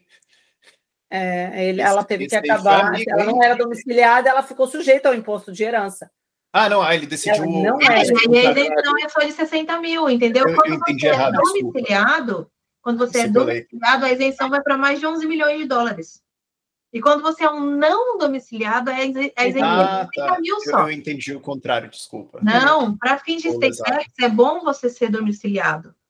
Só que essa questão do domicílio é muito subjetiva mesmo. Você tem que ter os vínculos familiares, pessoais, de trabalho, tudo nos Estados Unidos, entendeu? Uhum. É, só que aí depois, ainda se existir dúvida, você ainda pode tomar. Ah, foi decidido uma coisa pela receita. Tá, então eu quero dizer que é o contrário, tá? Então você tem que gastar com isso ainda. E, o- e o bem Então- fica lá congelado. Então, uma coisa, Tá é, uma coisa é o quanto você pagaria de imposto, outra coisa é quanto dinheiro você perdeu. Que Isso. tende a ser muito mais. Exato. É, e a dor de cabeça toda, tá né? certo, então, né? Quando a gente fala em investimento nos Estados Unidos, principalmente em imóveis, porque o imóvel com certeza passa dos 60 mil dólares, a gente recomenda sim colocar a na empresa. E não só uma LLC, tá? Tem uma outra estrutura, a LLC só por si só não vai dar esse, essa blindagem para fins de sucessão. Então tem que ter um É, outro. mas daí já entra no que a gente estava falando antes de talvez trust, essas coisas que é muito mais. É, offshore, então é um. É. é, entendeu? É, vale Não- mencionar, né? Países de língua inglesa, de forma geral, eles aceitam trusts. Quando a gente está falando de países europeus, tipo, sei lá, Alemanha, lá, geralmente, trusts não são aceitos lá, mas nos Estados Unidos é um construto que é possível, porém, já é para quem tem um nível de patrimônio um pouco mais elevado. É, tem outras estruturas para fins de proteção patrimonial, no caso de investimento, principalmente investimento imobiliário, que é muito comum hoje os brasileiros investirem, comprarem uma casa de férias nos Estados Unidos, etc., para fins de investimento. É, e muita gente pensa que só colocar a casa embaixo da LLC é suficiente para blindar para fins de, de É, não, é só proteção legal. tá? Então, não é, não chega a ser um trust, mas tem uma outra estrutura, estrutura que a gente trabalha com offshore, tudo, que aí sim faz a blindagem por completo. Esse é um ponto que a gente tem comentado bastante para os nossos clientes também de que têm interesse em LLC. Né? A LLC desconsiderada, se ela investe em ativos US CITOS, né, ativos americanos, ela ainda está sujeita a essa mesma state tax de 60 mil, eh, 70 mil, mas se a LLC é de propriedade de uma offshore, não de uma pessoa física como você, aí a offshore não morre, você não vai ter um- uma sucessão ali, aí você consegue Isso, É, basicamente isso. É basicamente isso, para fins de sucessão. Tá? É, hum, é, A que a gente, o que a gente sempre recomenda é que a, a pessoa que tem o green card, ela tem um período aí de sete anos, Bi, agora eu acho que são sete anos, né, do exit tax. Eu, eu sempre me confundo, eu sem confirmar. olhar, é sete ou oito anos, eu sempre me confundo. É porque é, é uma contagem quebrada. Ela tem esse período para ela decidir se ela vai continuar com o green card ou se ela vai entregar o green card. Porque qual é o pulo do gato aí? Se ela atinge esse período que eu, eu nunca sei se são sete, oito anos, eu tenho sempre que pesquisar. Se ela atinge esse período e passa disso, e de repente ela, devolve, ela resolve de, devolver, desistir do green card, ela paga como se fosse um pedágio, que é quanto que ela, basicamente assim, quanto ela acumulou de riqueza nesse período nos Estados Unidos. Aí ela tem que pagar o ganho de capital. Então, você tem praticamente seis anos para você decidir se você vai realmente continuar nos Estados Unidos oito, ou oito, oito, dos últimos, oito dos últimos 15. Anos. Isso, são oito anos. Eu sempre falo sete, porque uhum. esse oito anos, ele não é um oito anos, é, é. 75 dias. Se você ganhou o Green Card em dezembro, já é o ano um entendeu? Então, eu sempre falo, ó, então você tem sete anos aí para decidir se você vai querer continuar com o green card ou não. Antes de sete anos, você decidiu que você não quer, devolve, não tem pedágio nenhum. Passou disso, você já tem o imposto desse acúmulo de riqueza aí, que é, uma, é um, cálculo super complexo, mas basicamente... Mas é o, se você entregar o green card e sair. E sair. É. Então, basicamente assim, depois de um tempo que você ficou aqui, você vai ficar aqui. É basicamente uma ameaça assim, é tipo, se você quiser sair, você paga. É bem você não volta. É exatamente isso, ó. Você está aqui oito anos, você teve tempo suficiente para você decidir se era isso mesmo que você queria da sua vida. Se você Agora, quiser sair depois desse tempo, você vai pagar. pagar. É, você vai ter que pagar. É tipo uma taxa por terminar o namoro se o namoro durou, durou demais. Assim. Não, não é nem é que você ganhou dinheiro mesmo. Ó. Você ficou aqui oito anos, você ganhou um monte de dinheiro, agora você está querendo ir embora e levar tudo que você acumulou? Não é justo, entendeu? Você vai levar todo esse dinheiro seu, que se acumula, essa riqueza toda acumulada para outro país? Não, você vai ter que pagar o imposto aí. Pagar o pedágio. Vai pagar o pedágio. É, por isso que o nome é exit tax, é imposto de saída, né? Isso, é um imposto de saída. Então, as pessoas, geralmente, eu, pelo menos, quando eu faço a minha consultoria, eu falo isso, ó, você está em dúvida se Estados Unidos é para você para sempre ou não, você tem esse período para decidir. Pouquíssimo, eu acho que eu nunca vi um cliente que me sugeriu países assim para depois, depois que, é como, que ficou milionário e não sei o quê. Hum. Acho que para finalizar o podcast, a gente falou bastante coisa de entrar nos Estados Unidos, fazer negócios, como funciona, quando tá indo tudo mais. Mas a questão de saída também pode ser interessante, assim, de digamos que a pessoa morou nos Estados Unidos por bastante tempo e ou pegou o green card ou pegou a cidadania americana e ela decida, não sei, voltar para o Brasil, ir para o Peru, né, etc. Um, a gente poderia falar um pouco mais sobre como funciona aquela questão da isenção de parte da base tributária e também se a pessoa quiser, digamos, abdicar da cidadania americana para não ser mais tributada nos Estados Unidos, tem um imposto, algum custo nisso também?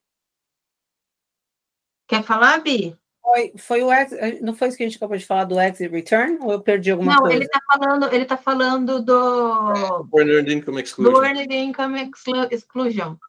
Essa exclusão é o seguinte, é um benefício, tá? Que os Estados Unidos te dá quando você não mora mais nos Estados Unidos. Então, se eu não me engano, são 330 dias que você tem que ficar fora do país para você ser elegível a solicitar essa exclusão. E ela se aplica ao earned income. O que é earned income? É renda operacional, não é renda passiva. Então, se você só tem renda passiva, por exemplo, ela está excluída. Então, você tem que trabalhar. Você é renda operacional. Aí sim, Salário. Né? Oi? Um salário, salário, mesmo. Isso, um salário.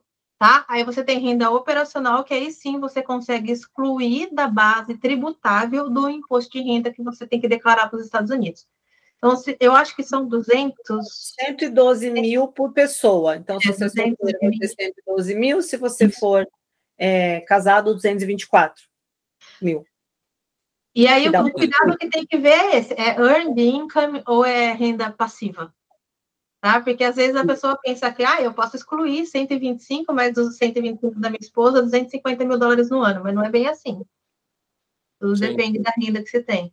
E tem aquela questão de passar tempo nos Estados Unidos, né? tem uma das regras é 330 dias que você não pode estar no país. Tem uma outra também que se você tiver uma residência em outro país, aí é, se não engano, até 183 dias, alguma coisa assim. É, né? Lembro que muito americano vai pegar residência em outros países também por conta disso, para poder passar mais tempo nos Estados Unidos quando estiver voltando e, e coisa assim. Isso. assim. Exato. É. Mas Esse tem essa... similar, que é o Closer Connection, que é basicamente você é, é um formulário a mais que você inclui na declaração daquele contribuinte, dizendo que, não, tudo bem, é, e daí, no caso, é uma declaração, você apresenta uma declaração de não residente, é, com esse formulário anexo, dizendo, embora essa pessoa qualifica, passou o tempo de, de, permanência nos Estados Unidos e, e, precisa, e, teria que oferecer a tributação, vai ser em outro, é em outro país, não é nos Estados Unidos. A família está lá, a casa está lá e por, por isso não é residente. Boa. Rafa, do seu lado, alguma outra questão, tema relacionado aos Estados Unidos?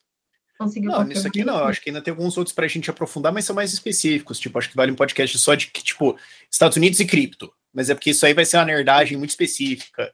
É, mas acho que nisso aqui, para quem está pensando em ir abrir empresa e tudo mais, está resolvido. Muito bom. É, Ju, Bianca, então, gostaria de abrir agora, se vocês tiverem qualquer consideração final. E também quem quiser entrar em contato com vocês, saber mais do trabalho que vocês fazem, onde que eles podem encontrar a Ace Advisors? Bom, a Ace a gente é, é fácil de, de, nos encontrar no site. No site mesmo tem o formulário para contato, tem o, o linkzinho lá para falar direto no WhatsApp, e-mail. Uh, o meu e-mail é juliana.aceadvisorsusa.com. O da Bianca é bianca.aceadvisorsusa.com. E o site é aceadvisorsusa.com. Tá? Aí a gente tem a nossa página no Instagram, uh, o nosso canal no YouTube, é Tax na América, e a gente tem o nosso perfil digital também, com várias dicas de tributação, que também é o Tax na América no Instagram. Muito bom. E alguma consideração final para quem tem interesse em investir, é, trabalhar, abrir negócios e tudo mais nos Estados Unidos? Faça uma consulta. Eu sempre falo, faça uma consulta. Não acredite em grupinhos de WhatsApp, em conversa do que o meu amigo fez isso, o meu amigo fez aquilo. É, caso é um caso. Marca uma consulta com um profissional antes de você fazer qualquer coisa. Muita gente vai para os Estados Unidos depois, só depois de seis meses, de um ano, que vai procurar um profissional e às vezes já perdeu o timing para poder adotar algumas estratégias. Já fez errado, já perdeu dinheiro. Então, faça uma consulta pré-imigratória, ou se você já está nos Estados Unidos, faça uma consulta para ver se você fez alguma coisa errada, dá tempo de corrigir alguma coisa.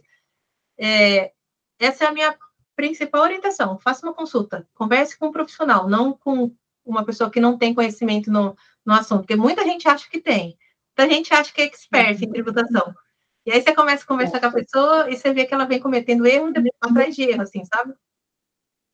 Então, essa é a minha dica. Bi? Faço suas as minhas palavras. Porque cada caso é um caso, é, é. É, acaba sendo bem específico, bem abrangente, então a melhor alternativa é consultar um profissional mesmo e alguém que tenha referência, né? Que você já sabe que está nesse ramo há um tempo. Esse mercado às vezes é meio um pouco incorrupto. Todo mundo fala, sou Sou é. tributarista internacional e a gente vê algumas coisas bem bizarras aí dos tributaristas internacionais, viu? É. é então, é É. Muito bom. Então, para quem quiser entrar em contato, os links vão estar todos na descrição aqui do podcast. Se você está escutando no Spotify, no YouTube, onde quer que seja, vão estar ali tanto das redes sociais quanto do site da Ace Advisors. Bianca, Juliana, foi um prazer ter você aqui no podcast hoje. Deu para cobrir bastante coisa e quem sabe a gente grava mais um também no futuro, nerdando igual o Rafa falou, em um tempo mais Estaremos à disposição. Muito obrigada, Francisco, Rafael. Obrigado pelo convite, pessoal. Obrigado a vocês. Valeu, uma ótima tarde e até a próxima.